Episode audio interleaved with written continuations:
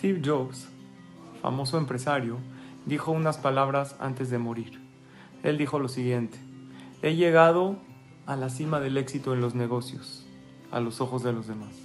Mi vida para muchos es el símbolo del éxito. Sin embargo, la verdad, aparte de mi trabajo, tengo muy pocas alegrías. Al fin y al cabo, la riqueza no es más que un hecho al cual estoy acostumbrado. Por eso mi riqueza no me hace feliz.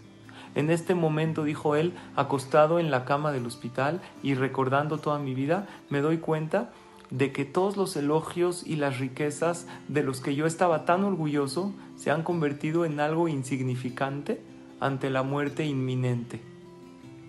Tú, si tienes dinero, puedes contratar a alguien para conducir tu coche, pero no puedes contratar a alguien para que lleve tu enfermedad en lugar de cargarla tú mismo.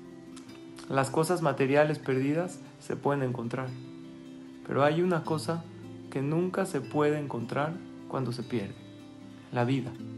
Por eso, sea cual fuere la etapa de la vida en la que estás en este momento, al final todos vamos a tener que enfrentar el día cuando todo se acabará, cuando la cortina caerá. Por eso, dice él, atesora amor para tu familia, amor por tu esposo o esposa, amor por tus amigos.